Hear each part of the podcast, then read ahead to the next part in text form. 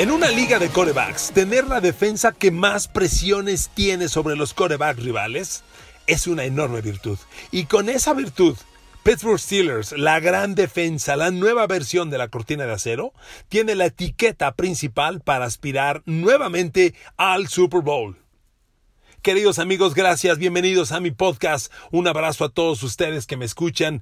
Un abrazo especial a los amigos de Amazon Music. Un abrazo a los amigos de Spotify, donde somos el tercer podcast de deportes más escuchado. Un abrazo a los amigos de Apple Podcast, donde somos el podcast número uno sobre deportes. Gracias por estar aquí. Amigos, Pittsburgh no solo es el equipo, el último invicto de la NFL es sin duda el equipo que está jugando mejor fútbol americano. Y miren amigos, cuántas veces he platicado con ustedes que la NFL es una liga de corebacks. Y que en una liga de corebacks, lo mejor que puede tener tu defensa es presión al coreback. Para defender el pase necesitas obviamente defensiva secundaria, la gente que cubre a los receptores, y presión al coreback. Es una suma de los dos elementos. Pero la presión al coreback es enormemente valiosa. Porque cuando tú le llegas al coreback, cuando lo capturas, cuando lo golpeas, cuando lo, lo, provocas que se mueva de la bolsa de protección, con todo eso generas los errores del coreback. Y el partido pasado, la victoria, la gran victoria de los Steelers sobre los Ravens, un triunfo de 28 a 24, fue un ejemplo de eso. Lamar Jackson perdió cuatro balones. Cuatro. Dos fumbles y dos intercepciones. Y eso es resultado de una cosa. La presión al coreback. Miren, el coreback que más evidencia su incomodidad por estarlo presionando es Tom Brady. En las grandes derrotas de Brady, pienso en los dos Super Bowls contra Giants, aquel final de la americana contra Denver, la constante fue golpéalo, golpéalo. Cuando le pegas al coreback, lo enojas, lo enfadas, lo incomodas, lo lastimas y le provocas el error. Si tú le provocas al coreback rival el error, vas a ganar. La estadística que más incide en ganar o perder un partido en la NFL es el diferencial de balones perdidos por tu ofensiva a balones robados por tu defensiva. Ese diferencial va de la mano con los equipos ganadores, siempre. Y para robarle balones a la defensa rival hay que pegarle al coreback. Y eso lo logran las grandes defensas. Miren amigos, le voy a dar una estadística que yo honestamente nunca había visto. A ver, el jugador que más presiones tiene sobre los coreback rivales es Aaron Donald de los Rams, que aquí entre paréntesis sigue siendo el mejor defensivo de la NFL y por mucho y desde hace un buen rato. Las presiones al coreback son la suma de tres estadísticas. Está sobrevalorado las capturas de coreback, porque aunque no captures al coreback, si lo sacas de la bolsa, si lo haces correr, si lo golpeas, puedes provocar el error. Entonces, capturarlo es muy bueno, pero no es necesariamente lo ideal. Hay otras. Repito, la estadística de presiones al coreback es el resultado de capturas, golpes y apresuramientos al coreback. Con esas tres sacas la cifra final. Aaron Donald tiene 48 presiones totales, 10 capturas, 7 golpes, 31 apresuramientos. Pero el 2 de la NFL y el 3 individualmente, Pittsburgh Steelers. Resulta que, es que miren aquí, antes de ir al detalle de Pittsburgh, les doy otra cosa. Con los números que tiene Aaron Donald, era es obligado que tenga una pareja en los Rams que tenga iguales números de exitosos, pero no la tiene. Después de Aaron Donald, que es el único, el defensivo número uno de la NFL en presionar a corebacks, los Rams no tienen a nadie, a nadie entre los primeros 30 40, 45 en la liga. Después de Aaron Donald, el siguiente defensivo con más presiones al coreback es su linebacker Leonard Floyd, que tiene 20. Cuatro capturas, cinco golpes, 11 apresuramientos, 20 en total. Entonces, realmente los Rams para presionar al coreback dependen de Aaron Donald. Aunque es un gran jugador, dependen solo de él. Y es lo que no pasa en Pittsburgh. Resulta que el número 2 en esta gran temporada de TJ Watt y Bud Dupree el líder de Pittsburgh en presiones a coreback y segundo de toda la NFL es Stephen Tweet. Stephen Tweet tiene 7 capturas, 10 golpes, 22 apresuramientos, 39 presiones en total, 9 menos que Aaron Donald.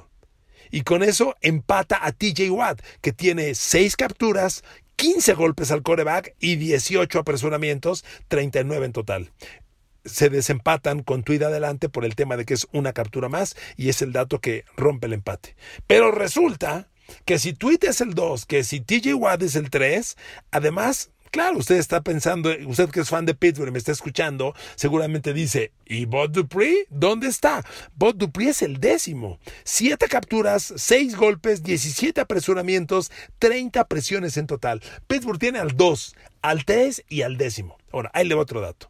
Ningún equipo NFL tiene a dos jugadores en los primeros 15, excepto Pittsburgh que tiene tres, tiene dos en los primeros tres y tres en los primeros diez. Después de esto que le estoy dando, miren, solo Chicago, que tiene a Khalil Mack como el séptimo, y le agrega después a Kim Hicks, que es el 16. Es un equipo que tiene dos en los primeros 15, aunque ya me fui al 16.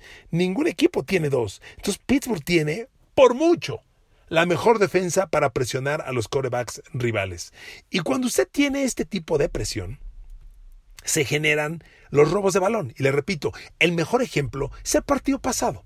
A ver, Pittsburgh no jugó estadísticamente su mejor partido ante los Ravens porque esa estadística de 265 yardas por tierra permitidas, cuando Pittsburgh traía 55 permitidas en promedio por juego, te corren 265, preocupa. Pero amigos, el fin justifica los medios. Pittsburgh ganó el juego. Y Pittsburgh ganó porque su defensa le pegó a Lamar Jackson, lo incomodó, lo inquietó, lo apresuró y le provocó el error.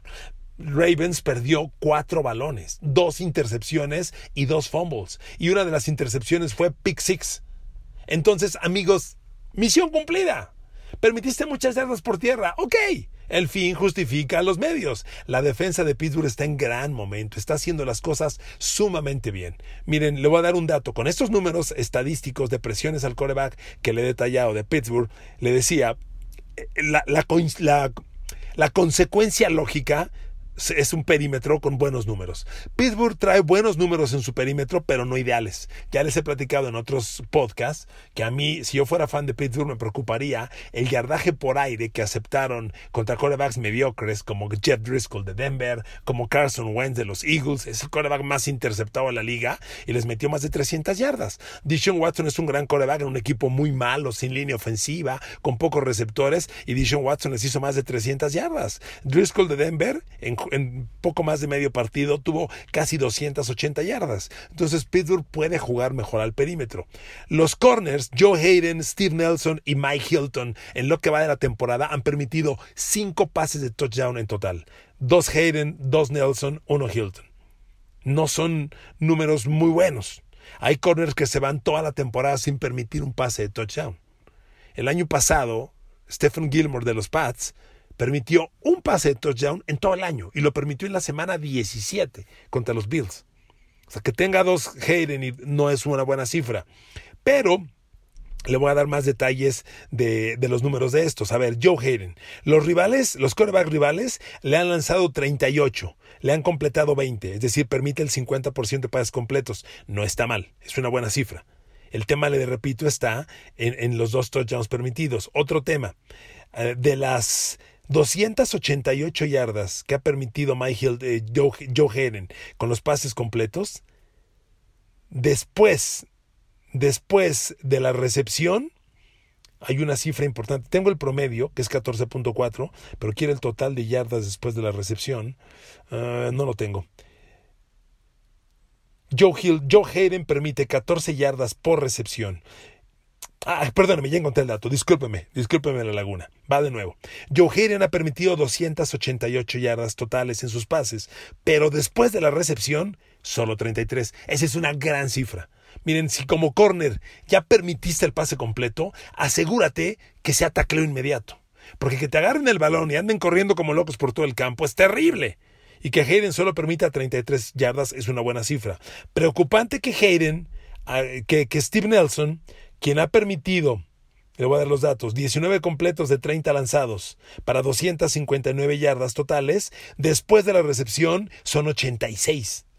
Es casi el triple de lo que permite Joe Hayden. Y luego Mike Hilton ha permitido 99 yardas después de la recepción. Los números de Mike Hilton son 19 pases completos de 25 lanzados, que es un 76%, un porcentaje alto, 248 yardas y 99 yardas después de la recepción. Entonces son, son cifras altas. El defensivo de Pittsburgh que más pases de touchdown ha permitido es al linebacker Vince Williams. Aquí vamos al tema de los linebackers que no son buenos cubriendo pase. Y de hecho hay muy pocos linebackers buenos cubriendo pase. Y aquí Pittsburgh va a extrañar a Devin Bush. Vince Williams lo atacas con corredores o con alas cerradas. Ha permitido tres pases de touchdown. ¿Ok?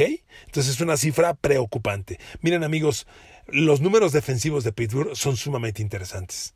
Las capturas de coreback que le mencionaba son un valor enorme porque la mejor forma de acabar con un coreback es golpeándolo. Se llame como se llame, así se llama Holmes. Si tú le empiezas a pegar y a pegar, lo vas a sacar de ritmo. Como se ve la conferencia americana, es inevitable un Pittsburgh Kansas City final de la conferencia americana, tarde o temprano.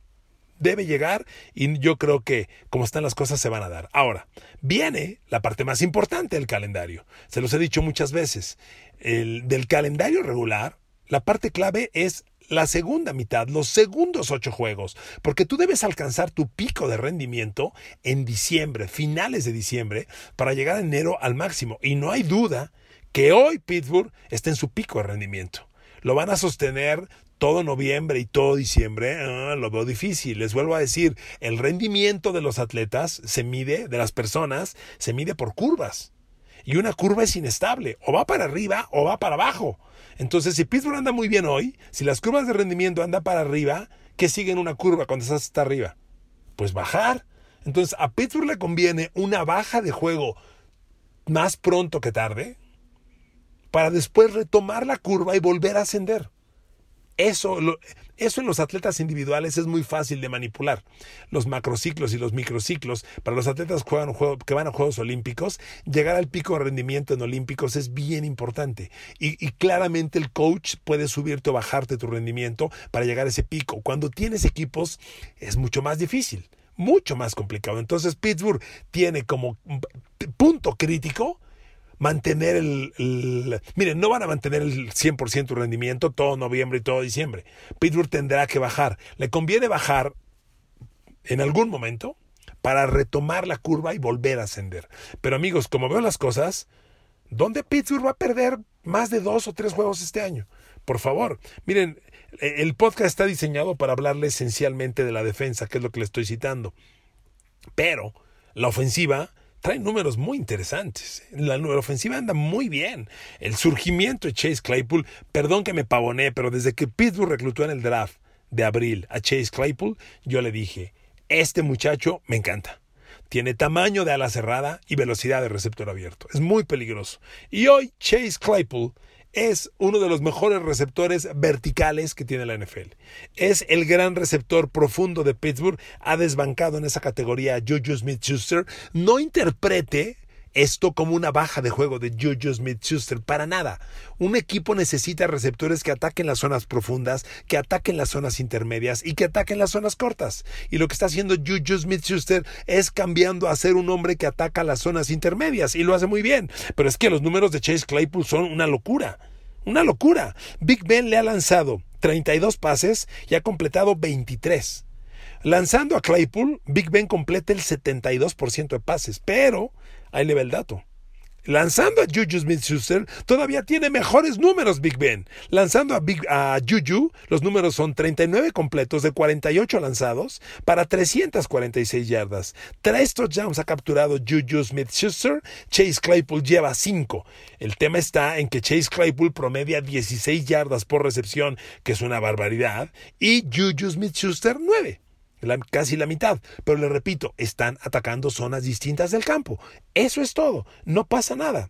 Lanzando a Juju, Big Ben ha sido interceptado dos veces. Lanzando a Claypool, cero. Es otra virtud. Las otras dos intercepciones que tiene Big Ben las obtuvo lanzando a Deontay Johnson, cuyos números son 25 completos de 42 lanzados, es con quien el porcentaje de completos baja más, solo un 59%, 3 de touchdown, pero bueno, amigos, realmente las cifras son espectaculares. Pittsburgh anda muy bien. Otra virtud enorme que tienen los receptores de Pittsburgh son las yardas después de la recepción. Chase Claypool tiene 375 yardas totales. De ellas, 154 casi la mitad, son después de la recepción. Es decir, no solamente elude la cobertura y captura el balón, sino que ya que captura el balón, no lo tacleas de inmediato, genera mucho yardaje y eso es bien valioso.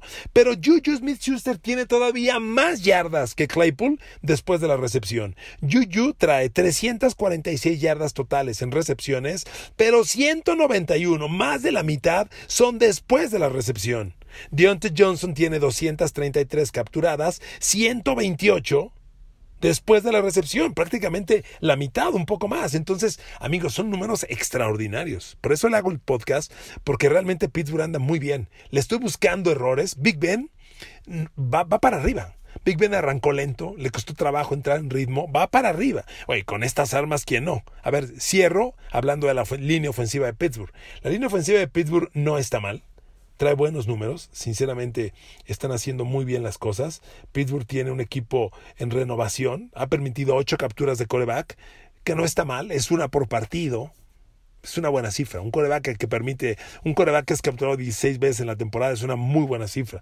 Eh, envidiable. Los corebacks, las líneas ofensivas elite, permiten 20 capturas de coreback en el año o menos. Pittsburgh va para 16. Es un gran número.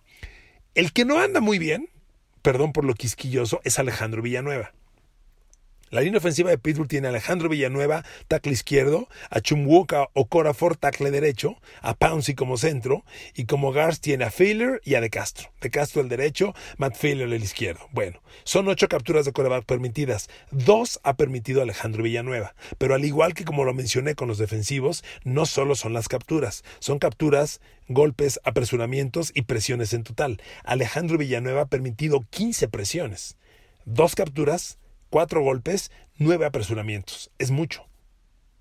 El otro tackle, Okorafor, ha permitido dos capturas, cero golpes a Big Ben y solo cinco apresuramientos para siete presiones en total. Son muy buenos números. Excepcionales. Perdóneme, le di los números de Matt Filler, el GAR.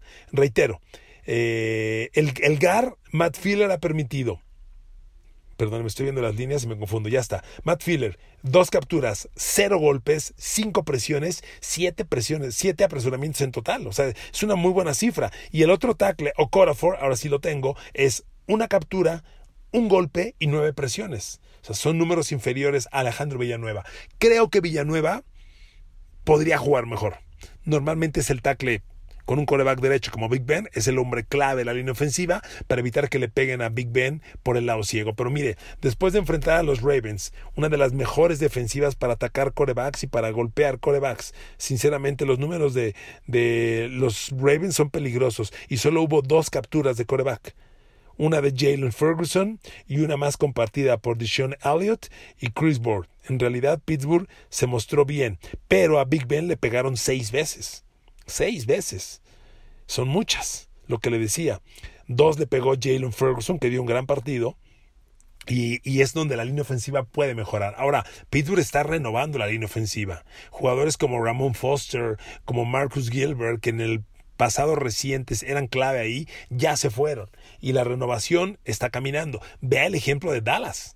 Se le lesiona Tyrone Smith, Lyle Collins y se cayó, pero hasta el fondo. Dallas de tener una línea ofensiva elite, hoy tiene una de las peores. Y se le fueron dos hombres. En Pittsburgh se han ido hombres importantes y la renovación ha dado grandes resultados. Amigos de Pittsburgh, tienen razones de sobra para estar contentos. Su equipo su equipo promete grandes cosas, está jugando bien. En un mes viene el siguiente juego contra los Ravens. En este momento ustedes traen dos y medio juegos de ventaja sobre Ravens. Y les voy a ser honesto. Claramente, Pittsburgh está jugando mejor fútbol americano que los Ravens, porque los Ravens no solo perdieron ante, Pittsburgh, generaron muchas dudas, porque Ravens no está, no solo no gana, no compite contra los equipos elite. Enfrentó a Kansas y le fue muy mal. Enfrentó a Pittsburgh, peleó, pero a final de cuentas perdió. Y amigos, Pittsburgh anda muy bien. Hay un último hombre que me falta por mencionar. Minka Fitzpatrick. Amigos, en la NFL hay una palabra en inglés que no tiene traducción al español. Hay que, hay que definirla con varios conceptos. Y me refiero a la palabra playmaker. Un playmaker, si tú traduces la frase, dice que hace jugadas. No, hace jugadas importantes en momentos decisivos. Pittsburgh El último gran playmaker que tuvo en esa defensa se llamó Troy Polamalu. Estoy seguro que si ustedes fans de Pittsburgh lo recuerdan, lo idolatran. Un fenomenal jugador. Minka Fitzpatrick, que es lo más parecido a Troy Polamalu. Ese pase al final, el pase que lanza Lamar Jackson en zona de gol para el touchdown del triunfo. Y cómo lo rompe y lo defiende. El fumble que provoca en la yarda 2. O sea, esas jugadas son jugadas grandes. Las hace un jugador grande. Nunca en la historia Pittsburgh había cambiado una primera de draft por un de jugador. Nunca. El año pasado se atrevió. Y no cabe duda que acertaron. Le mandaron a Miami la primera de draft y recibieron a Minka Fitzpatrick. Todo lo que le acabo de decir, TJ Watt, Stephen Tweed, Bud Dupree, Steve Nelson, Joe Hayden, Mike Hilton, más Minka Fitzpatrick, Dios mío, qué equipo. Traen un equipazo. A veces, un amigo mío dice, a veces con groserías se entienden mejor las, las cosas. Tiene razón. Qué pinche jugadorazo es Minka Fitzpatrick. Qué pinche jugadorazo. De verdad, perdóneme el francés, pero con, con, groserías se entienden más las, las, ideas. Y con ese jugador excepcional. Un punto para cuidar con Pittsburgh, cierro con este análisis. Pues son las yardas por tierra que permitieron de Baltimore. Permitir 265 yardas no es una buena cifra, pero le repito, es imposible que una defensa, que un jugador, que una persona esté al 100% todos los días de todo el año, todo el tiempo. No se puede. Pittsburgh dio un mal juego defensivo contra la carrera, muy bien, pero dio un gran juego defensivo contra el pase y provocó los cambios de balón, que es lo importante. Ganó el partido. Entonces, amigos, yo no creo que Pittsburgh tenga debilidad contra la carrera. Hicieron un cambio para proteger esto, trajeron al, linebacker Avery Williamson de los Jets, que va a estar ahí trabajando con Robert Spillane, quien es, que es quien ha tomado el lugar del lesionado Devin Bush, que queda fuera por todo el año, dolorosísima baja. Devin Bush, su función principal era frenar la carrera. Y llama la atención que sin él vengan estos números tan malos contra Baltimore. Probablemente a Spillane le estén corriendo mucho. Estoy seguro que usted ya se hizo fan de Spillane porque así como ha permitido muchas yardas por tierra, ha tenido unos golpes espectaculares, espectaculares. Tuvo, tuvo uno recientemente, bueno, de fotografía en zona de gol. Es un gran jugador, emotivo, pero el yardaje total permitido habla de que hay problemas. Y es un detalle que Pittsburgh debería cuidar. Pero amigos, traen un equipazo. Pittsburgh anda muy bien. Lo único preocupante es que el equipo debe jugar, debe alcanzar pico de rendimiento en diciembre para llegar a tu máximo en enero, que son los playoffs. Es así, es lo único que a mí me preocuparía. Pittsburgh está jugando al 100% a mitad de temporada y hay que jugar ese 100% por ahí del 15-20 de diciembre. Ojalá el equipo tenga el control para manejarlo, para manipularlo y para que jueguen así en el momento más importante. Los quiero mucho, les mando un abrazo, usen cubrebocas, un abrazo Amazon Music, un abrazo Spotify, un abrazo YouTube, Apple Podcast. Nos escuchamos próximamente. Gracias, saludos.